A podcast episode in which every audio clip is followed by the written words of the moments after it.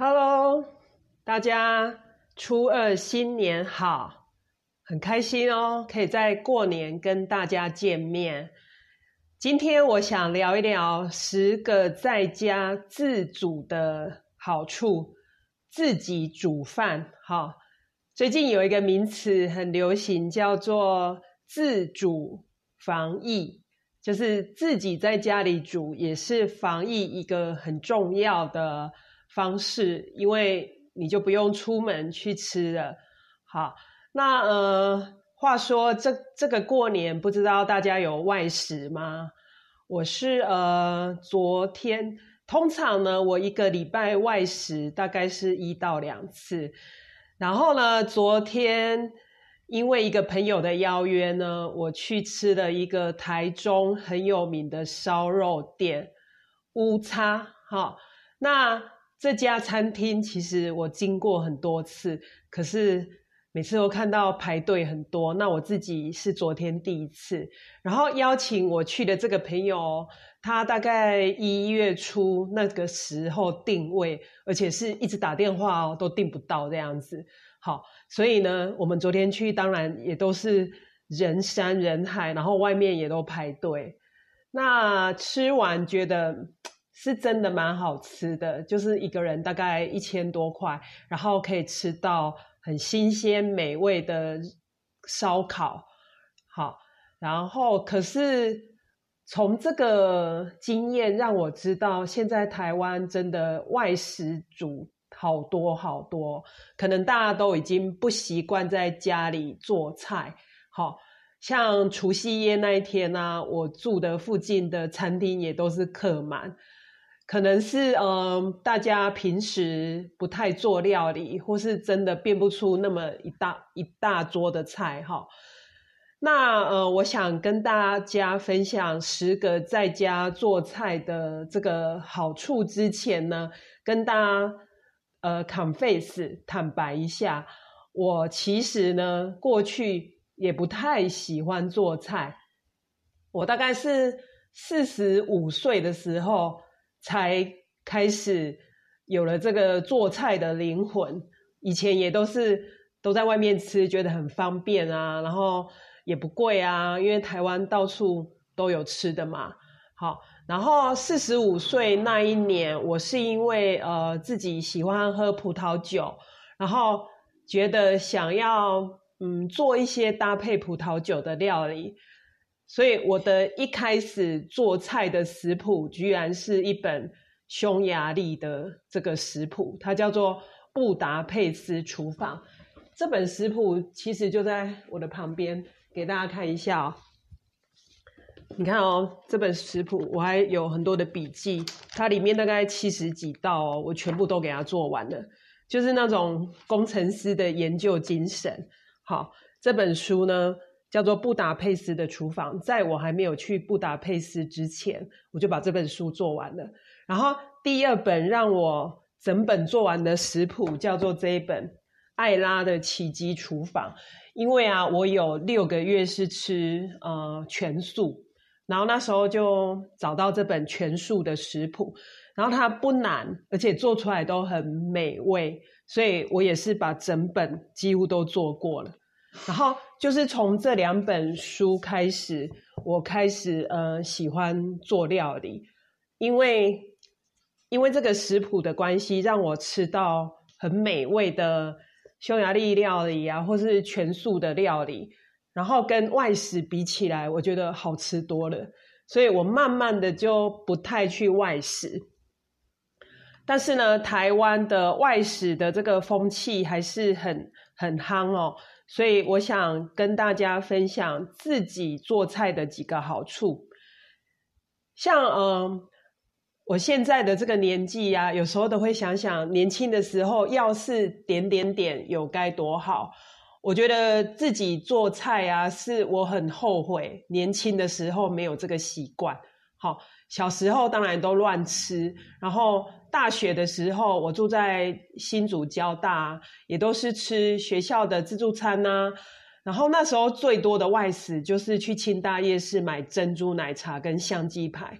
所以大学四年下来啊，就把自己的身材搞得非常的肥胖，然后皮肤也都是痘痘，然后又熬夜，然后吃的都是什么红豆饼啊，然后炸鸡呀，然后豆花、甜食、面包啊，或是一些罐头。我还记得我曾经去买那种类似味全罐头，就放在宿舍，然后下个面，饿了就这样吃吃吃吃一个礼拜。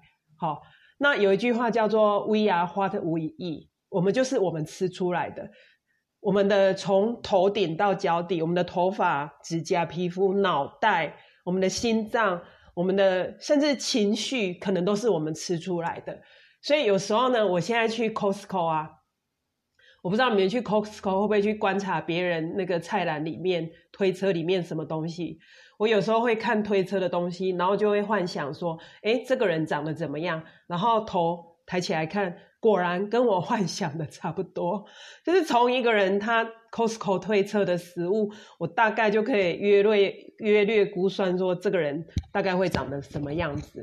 好，所以我非常的后悔，我年轻的时候没有养成做菜的习惯，所以让自己吃了很多不健康的食物，然后也浪费了很多钱。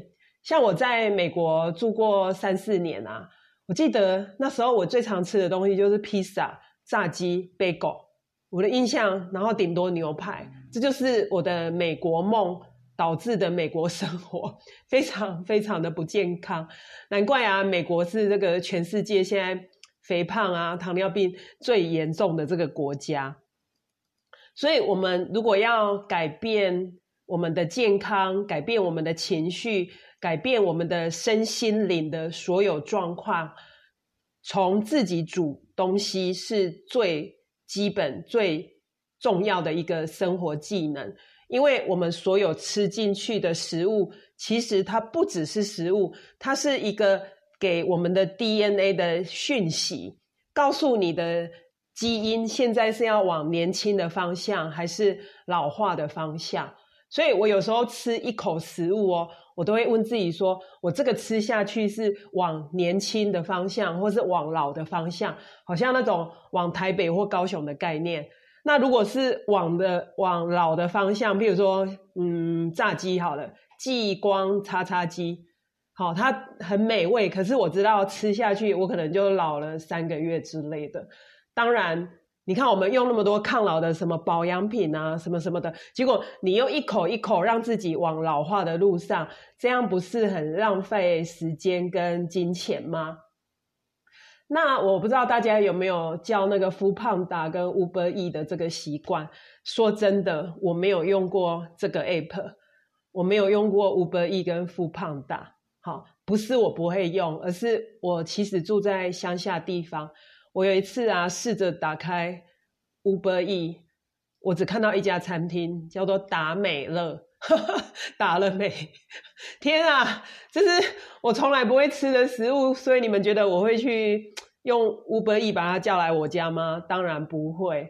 可是有时候我家的访客真的有人就把达了 达美乐用 Uber E 送过来，好，所以我要庆幸说我家 Uber。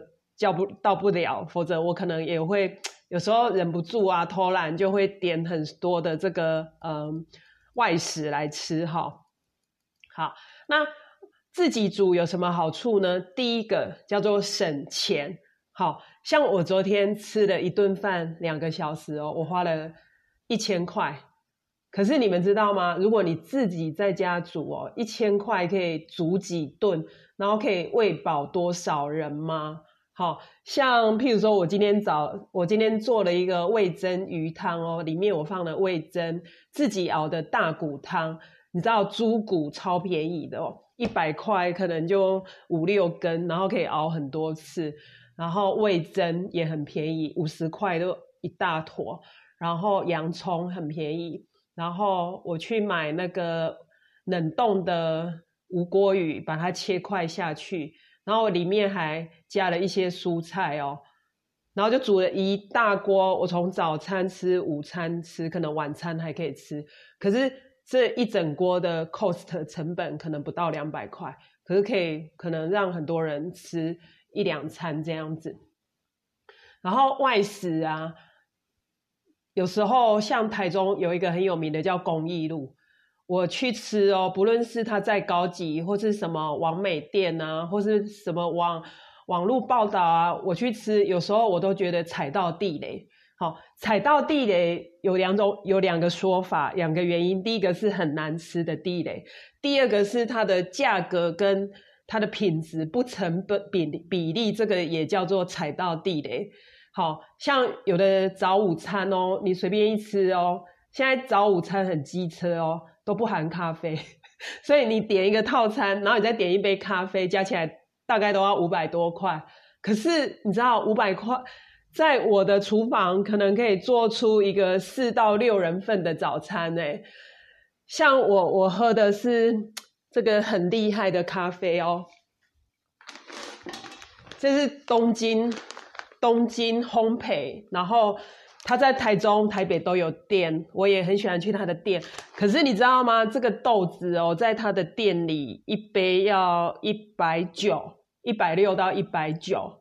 但是呢，我买这个半磅大概四五百块，等于一克是两块钱。那我煮一杯咖啡大概是十十二克克好了，那算下来是二十五块。所以你看，这是二十五元跟一百八的这个差别，差了五六倍。好，当然啦，那边是灯光美，气氛佳。所以通常我跟客户会约在那边，或是呃他没有办法到我家的朋友，我可能就会约在那边。可是我自己心里都知道，说这个一百六啊，有一百五是要付给水电、付给装潢、付给那个服务生的，只有三十块是付给我的咖啡的。那我自己在家，我随时想煮就煮，然后我也不会喝过量，然后。我可以很轻松，然后也没有用餐时间限制。好像如果你你最近过年去啊，那个店都是人，然后可能还有人问你说你你快喝完了吗之类的。所以在家里反而非常的轻松跟自在，然后你可以不知不觉，假设你每天都要在外面喝一杯咖啡哦，一两杯，一个月可能一天都要花个一两百块，那一个月就四五千跑不掉嘛。好。你工作加薪四五千有那么快吗？可是你只要减少在外面喝咖啡吃饭哦，你每个月马上省五千到一万块，这样子是不是是可以省钱呢？好，然后第二个叫做省时。好，时常会有人说啊，我没时间做菜啦，很忙啦，什么什么的。你知道吗？台湾人啊，平均划手机啊，一天是三个小时。好，所以如果你把这三个小时拿来做菜啊，我相信绰绰有余。还有那个 Netflix，你知道那个特斯拉的那个老板啊，他鼓励全球的年轻人不要做的事情，第一件就是不要再看 Netflix 了。好，所以我家有电视，可是第一个我不会用，第二个我也不看。我已经不知道很久很久没有看电视的习惯了，因为电视啊很容易让人家一直按遥控器，然后不知不觉就看好几个小时。那如果你愿意啊，把这个时间拿来自己做料理，你会发现你会省掉很，你可以嗯，不是不划手机，你会多出很多时间做菜。然后呢，有时候。觅食也要花很多时间哦。好，有一个报道说，人们呢每天动脑，光是想到吃，可能会有一千到一万个决定关于吃的这个想法跟决定。好，那你如果是外食，第一个你不用开车出门，你也不用停车，你也不用一直 Google 说你要吃什么。好，你只要现在。Google 很方便啊！你如果喜欢吃一道料理，即使你都没有吃过，你只要在 Google 输入那个名称，就会很多教学影片出来。然后像我的厨房啊，这里有一个书架，上面都是食谱，所以我只要随便翻一本食谱，好像在翻扑克牌，翻到一面，嗯，这道料理看起来很美味，那我就着手去煮。好，当然这个。你如果你从一个不煮的人到煮啊，你的厨房可能很多食材都没有。那你只要好好的花，嗯，花三个月左右把这些食材准备齐，准备齐全呐，你的你的厨房就好像一个百科全书，你要看什么资料，你要煮什么菜都有。好像我也是这一两年下来啊，我几乎该有的香料都有了，除非台台湾没有卖。然后我有时候做菜啊是很随性的，就是根据我的直觉。像有时候我的朋友呢要来我家吃早午餐，我有时候到早上我都不知道要煮什么。就是醒来，然后看自己当天的感觉、心情，然后才去想说要煮什么，或是慢慢的翻开冰箱才决定要煮什么。好，我记得呢有一次啊，我有四个朋友来我的厨房要吃晚餐，然后那一天啊，我本来超焦虑的，我想说啊，我我的我是不是菜不够，我应该要去买菜。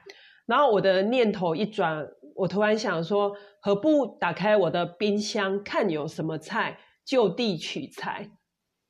好，结果大家知道吗？我那天做了七道菜，而且把我的冰箱的菜清空，我自己都吓到。哎，就是有时候我们不用急着去买菜，我们的冰箱都已经是满了。好，我觉得女人的冰箱跟那个衣橱一样。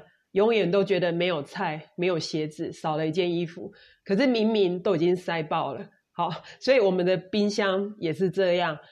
尤其啊，我有参观过一些女生的冰箱哦，她她很多的罐头啊、食材其实都已经放到过期了，然后它还是一直放在冰箱。我自己以前也是，然后放到过期，然后电费还是要继续付，然后又占空间。然后一直想说，我是不是要买第二台冰箱？这样不是很可笑吗？好，所以我我刚第二讲的就是自己煮可以省时间。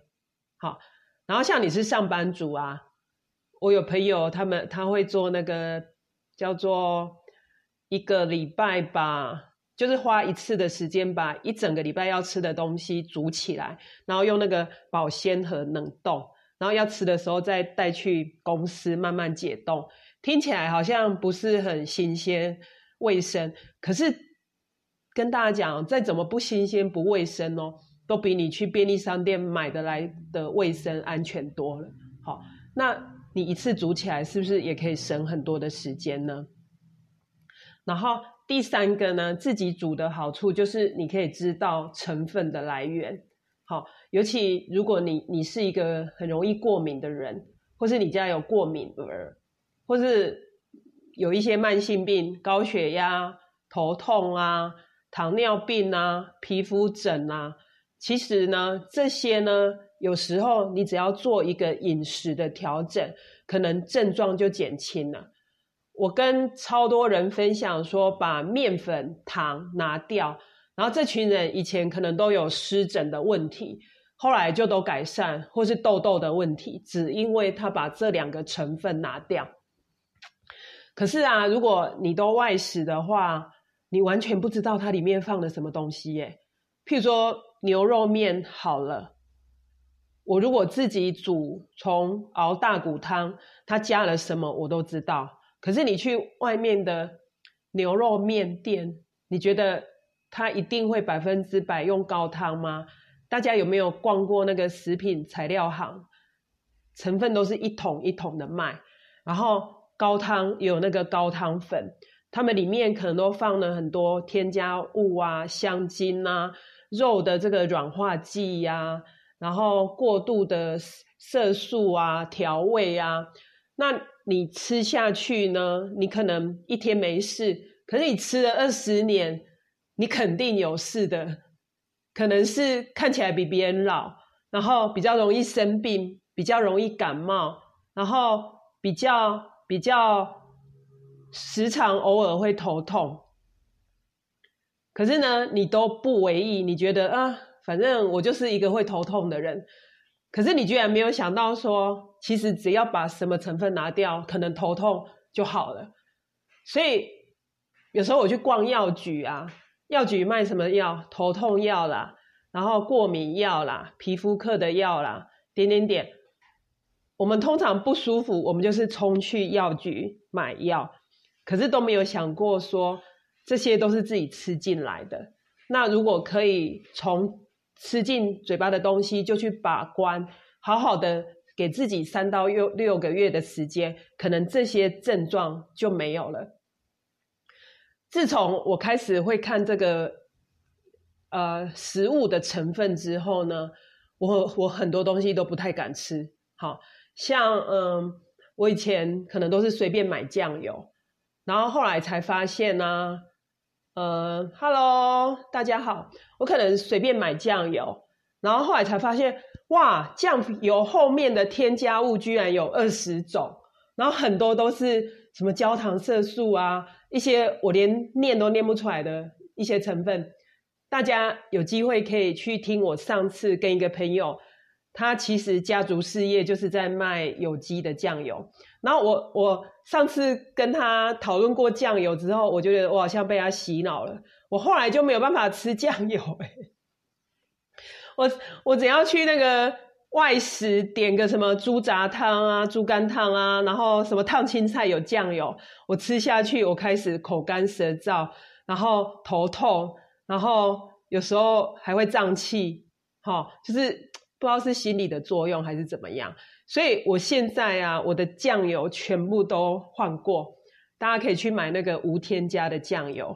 然后我出门啊，我会自己带酱油，或是我会习惯跟老板说：“老板不要酱油，你不要不讲哦，因为不讲它就是一坨酱油下去，然后你都点了，你就会默默的把它吃下去，就是等于吃毒药到自己的身体的。”那个概念，那如果是自己煮啊，你丢到这锅汤、这锅菜，什么东西你都会知道，那你才可以有办法替自己的健康把关。好，那自从我吃清净饮食之后，我觉得我睡得更好，体力更好。然后偶尔我又不小心吃到以前的那些东西，我会很不舒服。然后我的朋友就说：“你好敏感哦。”我怎么都没有感觉？要跟大家讲哦，没感觉有时候是最不好的感觉，因为你的身体的警报系统已经不 work 了。你可以想象啊，如果你家有一个火灾的警报器，它是 work，你可能烧焦个东西，它就会叮。可是不 work 的时候，就是你整栋房子都烧掉，它还是不会有动作。这就是人体的这个反应，有时候是一个保护我们的措施，所以。假设你吃了不好的酱油，喝了很烂的咖啡，然后吃了味精，吃了很多呃便利商店的加工品，你都觉得 feel good 啊，没事啊。这时候你可能要很小心，就是你的警报系统已经坏掉了。好像我的我有个荷尔蒙很敏感，叫做肾上腺素，所以我吃到不好的东西呢，我最大的反应呢，通常都是睡眠。就是会整晚睡不着，然后或是睡得很差这样子。就是我的肾上腺是整个荷尔蒙里面最敏感的，可是有的人可能是其他的腺体，比如说甲状腺，比如说胰岛素啊，或者是你的情绪啊，或者是你的皮肤反应在皮肤，就是每个人因为他的基因、他的生活的关系，你吃到这些东西反映在外面的部部位是不一样的。好，那说真的，我觉得我很惭愧，我到五十岁啊，才好好的了解我自己的身体。因为啊，我觉得当我到这个年纪啊，我要为我自己的健康负责，好，而不是今天睡不好，今天拉肚子，还在怪别人，好，还在搞不清楚状况。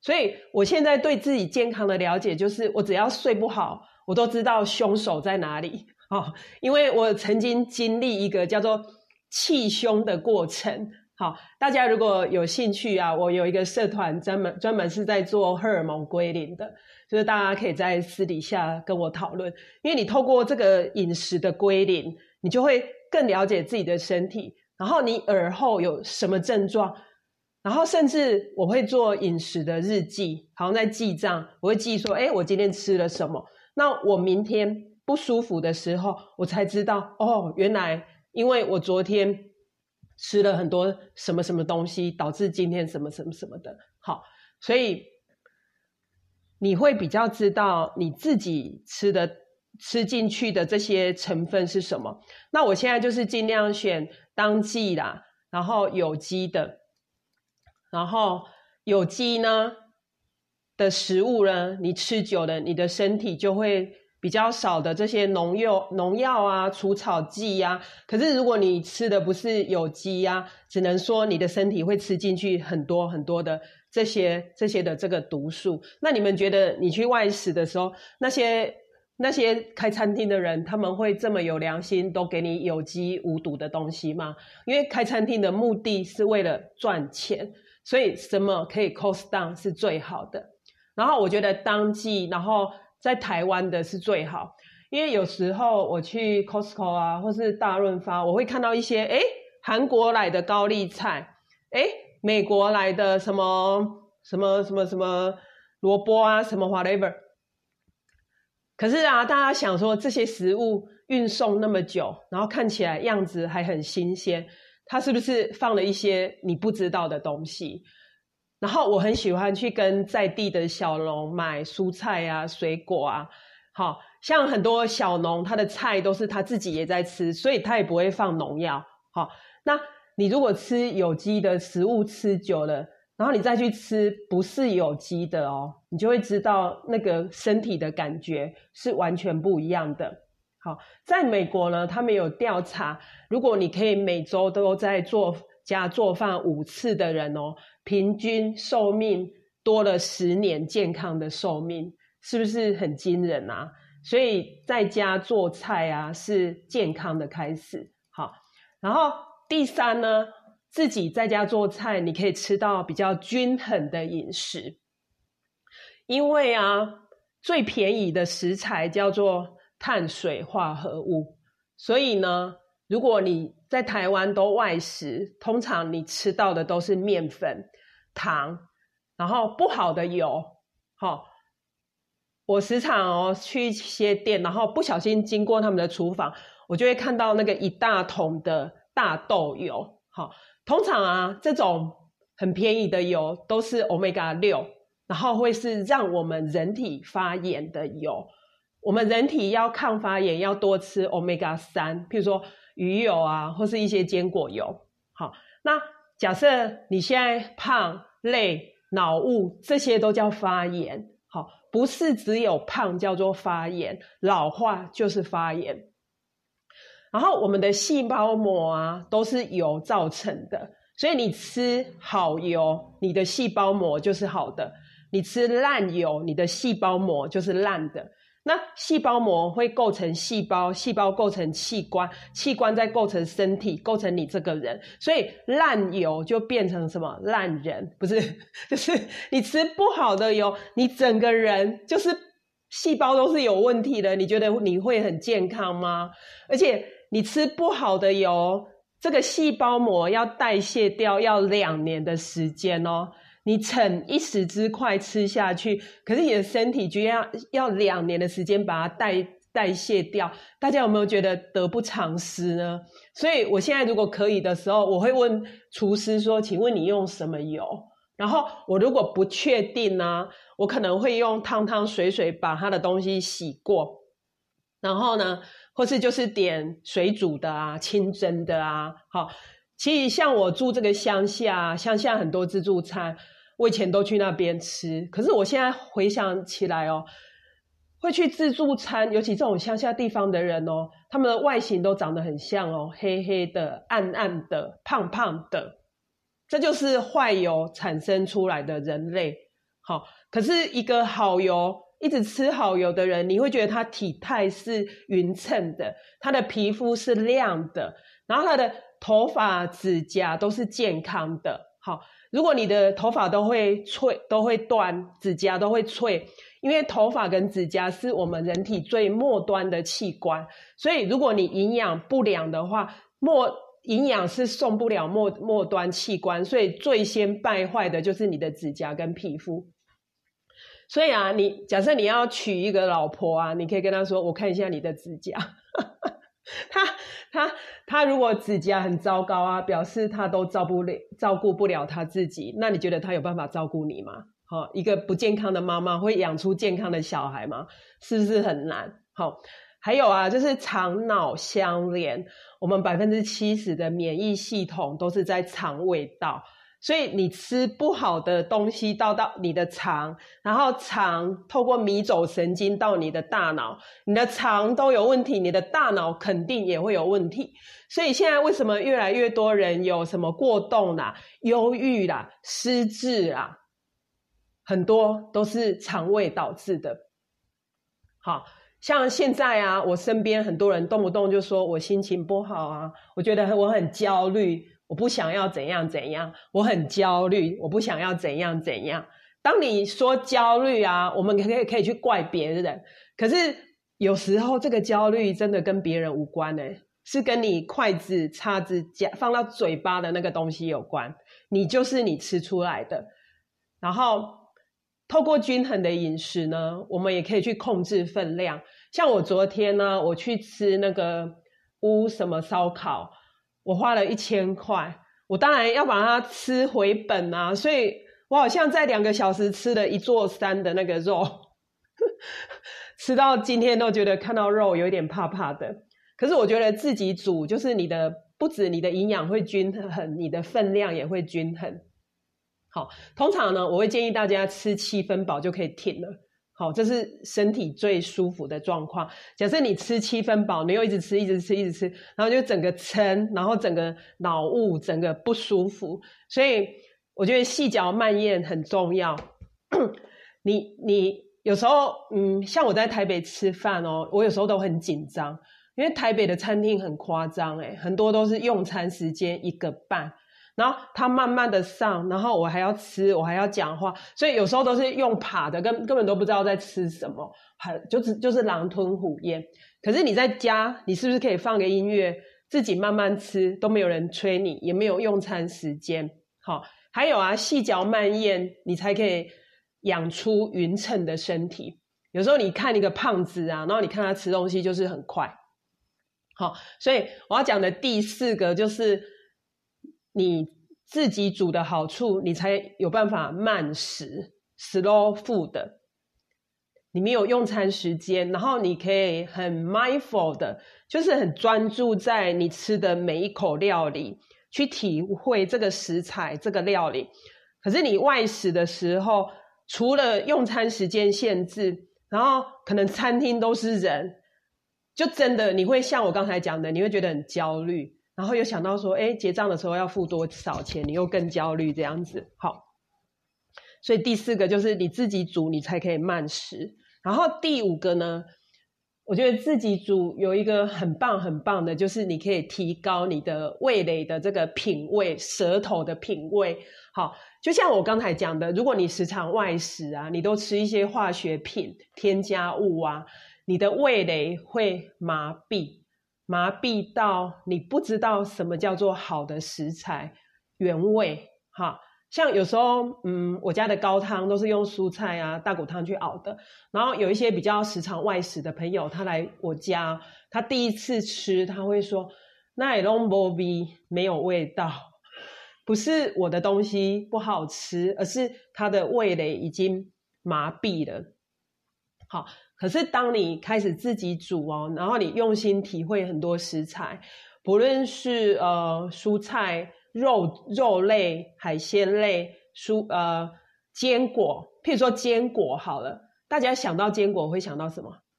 很多人都只会想到全脸的圣叉叉、Costco 的叉叉叉，但是呢，我因为都自己煮吃坚果。的关系，我对坚果的要求现在非常的高，就是它的新鲜度，然后它烘焙的这个状况，所以我有找到嗯一两家烘焙出来的坚果非常棒的这个产品。那有时候呢，我就会给我的朋友吃哦，他们吃下去都会惊人天惊为天人，觉得哇，怎么这么好吃？然后。他再回去吃他以前的坚果，他觉得这是臭扑鼻吗？可是当你一辈子都在吃有臭扑鼻的坚果，你真的吃不出来什么叫做好的坚果。然后像嗯葡萄酒也是，假设你都是干杯，然后说真的，给你那个两百块的葡萄酒，或是给你两千块的，你都喝不出来。但是呢，你如果慢慢的在家煮，慢慢的开一瓶红酒，慢慢的品味之后，你就会开始很明显的发现不同葡萄酒它的表现品质。好像我前阵子啊，开始喝有机咖啡、有机葡萄酒。就是我有找到很好喝的有机葡萄酒，以前喝到的都不好喝，然后就觉得哇，它这种很 pure 的感觉，很很很纯粹的感觉，我超喜欢的。然后后来呢，喝了一阵子之后去聚会呢，喝到不是有机的葡萄酒，我第一个直觉就是，哈，怎么有怪味？我后来发现那就是除草剂、农药的味道。然后我有一些朋友，他们都是喝不是有机的，那他们就来喝有机的葡萄酒的时候，他们也会说：“哎，gam 几杯？”然后我就说：“嘿啊，gam 一杯，gam 农药一杯。”就是光是那个喝农药也会习惯呢，因为你的味蕾已经麻痹了，就像吸骨科碱的人，他也是麻痹，然后很多食物都会让我们上瘾。好。我我今天还没有提到那个食物上瘾的问题，就是糖啊、面粉啊、乳制品啊，这些都会让你的味蕾失去敏感度，然后它会跟你的多巴胺结合，产生类似骨科碱的这个效果。所以有时候你你吃食物不是为了去品味它的那个美味，而是脑袋已经上瘾了。好，所以我我刚讲的第五个就是你你透过自己煮啊，你的。味蕾会越来越敏锐，然后你可以吃出食物的原味。好，可是这个缺点就是例如来路拍气，好，你就是这个叫做由奢入俭难。以后你喝到那个不好的咖啡，你的心情就会不好，然后你会把咖啡放下来，放回原位，就是连喝都不想喝。好，然后第六个呢，自己做菜的好处就是它可以活络我们的脑袋。因为做菜啊是一种很有创创意的行为，你知道人类跟动物有一个不同是什么吗？人因为大脑前额叶啊、大脑、小脑、左脑、右脑的这个呃演变，人是一个唯一会做美味料理的一个动物。你们有看过狗煮出一道炒饭吗？或是猴子变出一个？匈牙利炖牛肉吗？没有嘛，就是人是唯一会煮饭的动物，因为我们的脑袋会结合创造力、直觉。好，就像我刚讲的，我的朋友来我家，我打开厨房变出了七道菜，可是我如果是狗，我应该变不出来。一般的动物只能张开嘴巴吃人家喂给它的。所以啊，如果你多多。自己做料理，你的脑袋会越来越发达，可以预防脑袋的退化。可是，如如果你永远都是饭来张口、无伯意呢，也有可能你的大脑会退化成比较原始爬虫类猴子的这样子的等级。好，这样讲有点夸张，可是就是你的我们的脑袋越不用啊，它就会越退化。好，然后第七个呢？我觉得我的直播跟做菜蛮像的，叫做无菜单料理。通常啊，我的直播内容都是当天突然想出来，就是哎，突然刷牙的时候就哎，我今天想什么题目？以前我都会很早以前去准备我直播要讲什么，可是等时间来，我发现我根本都不想讲。好，就好像做菜，你一直想食谱，可是等那个 moment 来的时候，你发现你根本不喜欢。所以我觉得，呃，当下看自己的感觉，去直播去做菜是最棒的感觉。好，那第七个啊，就是自己做菜啊，可以带来舒压的感觉。大家有没有觉得那个切菜啊是很疗愈、疗愈的？舒静有没有觉得切菜啊，还有炒菜？我以前呢，在美国念书啊，我很印象深刻哦。我只要啊，就是嗯，我都在图书馆念到十点十一点，那我就开着车去超市。美国的超市都很大，然后很开二十四小时。我去超市干嘛？我就买了一堆菜，我就回家。我半夜十二点开始做菜、切菜、洗菜，然后把明天的便当煮好，然后这居然是我一天最开心的时候，哎，就一个人半夜在那切菜，然后我现在才知道，原来切菜是一种疗愈，哎，煮菜、炒菜，切的时候啊，你就想谁你很讨厌，就假装你在切他的肉，没有啦，就 是因为觉得很舒压，哎，不管有没有人吃，不管有没有人吃，所以我会鼓励。不喜欢做菜的人可以开始做菜。You can you you can understand English 呃 Chinese。我的法国朋友在听我直播，诶他是真的有在听吗？很抱歉哦，我只会讲中文。I'm sorry, I can only speak Chinese。好，好，第八个自主、自我煮菜、自己做菜的好处是，它可以增加你的自信心。好。因为做菜啊，好像是创造了一个艺术品。大家有没有那个经验？画了一幅画，写了一个文章啊，然后做了什么工艺品呢？然后这个产品、这个作品出来的时候，觉得很开心。这个就是一种成就感。好，我想到啊，我曾经，我那时候去布达佩斯玩的时候，大家有去过东欧、匈牙利吗？然后那时候我有去酒庄品酒 （wine tasting），然后我觉得东欧人很可爱哦。他们品酒啊，他们有一个小面包，长得有点像 B G S，小小的，然后是很多 cheese 去做的。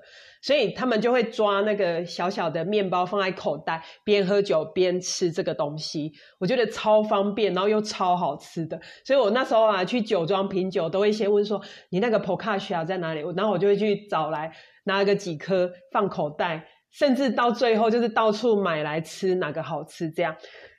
然后我回来的时候就开始想说，就一直想说我一定要把这个东西做出来。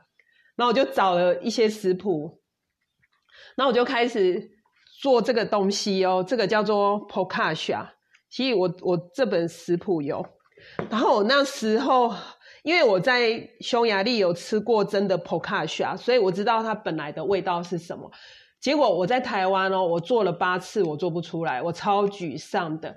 然后我甚至写书去问那个作者哦，他居然跟我说那个食谱写错了，他把什么盐跟水。搞不清楚这样子，好，所以我那时候它就是长得这样一个小小的面包。结果呢，有一次我做了第九次就被我做出来，我超开心的，好像完成了一个很不可能的任务。然后我就把这个成品带去给我一些卖普酒的朋友吃，然后他们说怎么那么好吃，然后问我说要不要开店，好，所以你可以增加自信，然后一不小心搞不好你也可以。开一家餐厅啊，送多个外送这样。然后第九呢，自己煮可以增加你的人际关系。好，有一句话叫做“要抓住男人的心，要先抓住他的胃”。可是啊，我觉得只要是要抓住任何人的心，做出一个美味的料理，都是一个很棒的方式。然后它会增加你的人缘。好。我有一次呢，去台中市区参加一个外国人的一个 home party，然后那个主办人呢就跟我说，呃，今天是那个帕拉，就是一个人要带一道菜。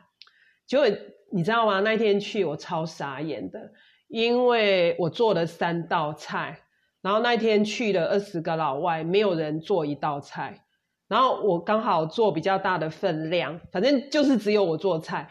然后其他人都带什么酒啊、啤酒啊、汽水啊、洋芋片啊，都是一些不健康的披萨的的东西这样。然后我大概八九点就走了，因为时间该睡觉了。然后那群老外啊，他们就玩到半夜十二点。然后那个男主人跟我说啊，听说快十一点的时候，大家突然饿起来，把我的食物全部吃光光。那我就说。还好我有准备这个料理，否则这十几二十人可能会饿死。然后后来哦，他们只要有什么聚会啊，都会邀请我，因为他们知道我一定会做美味的料理。然后我觉得你去这样的聚会啊，你你把好的东西带给别人呐，是一个非常非常开心，好像那个妈妈喂饱很多小孩的这个这个这种过程哈。好，所以这就是我分享的十个自己煮的好处。那最后啊，我再补充两个。那我为什么有时候还要外食？嗯，我觉得我现在外食最大的原因是我想要去吃看看这个，去学别人做的菜。